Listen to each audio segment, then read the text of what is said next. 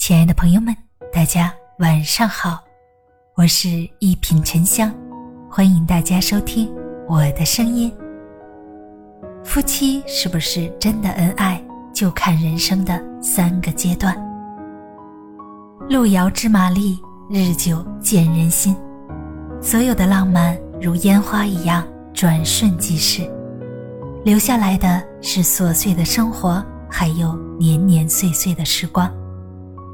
夫妻是不是真的恩爱，就看人生的三个阶段。低谷，考验婚姻的质量。夫妻本是同林鸟，大难来时各自飞，这样的古训令人心寒。可是我们不得不面对现实，那些冲着好日子而来的人，会因为人生陷入低谷，转身离开。低谷就像一把锤子。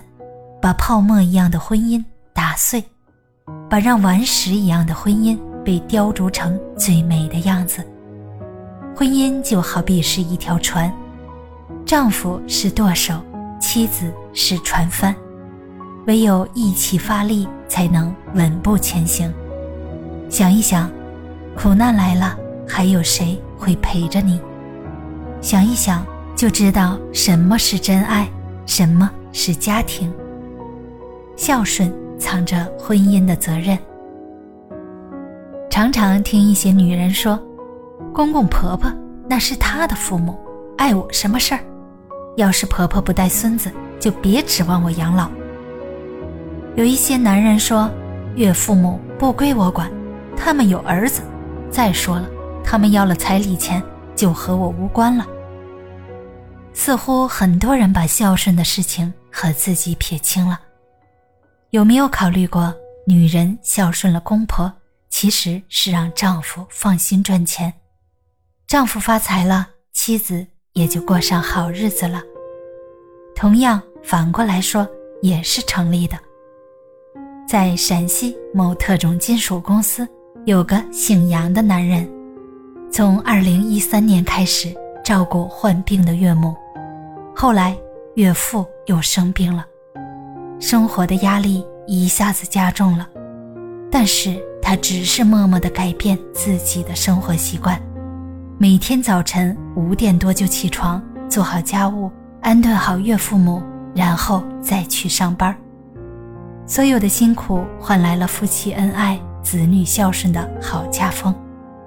对于婚姻来说，孝顺是最好的言传身教，也是践行爱一生的诺言。孟子说：“唯孝顺父母，可以解忧。生活万般苦，如果家风好了，就不那么苦了。我们都要在感动中前行，在关爱中走远。育儿折射婚姻的格局。在开学第一课上，董卿说过一段话：在教育孩子的时候，你选择了赚钱，不去管孩子。”等孩子长大了，你辛辛苦苦挣一辈子的钱，都抵不过他败家的一年。教育孩子，父母都不要缺席，这是责任，也是家庭的希望所在。很认同这样的观点。医院的墙比教堂听过更多的祷告，离别的车站比结婚的殿堂见证过更多真挚的感情。夫妻是三生三世修来的缘分，越是关键时期，越要携手同行。只要手心在一起，那就会彼此怜惜，慢慢熬成最好的伴侣。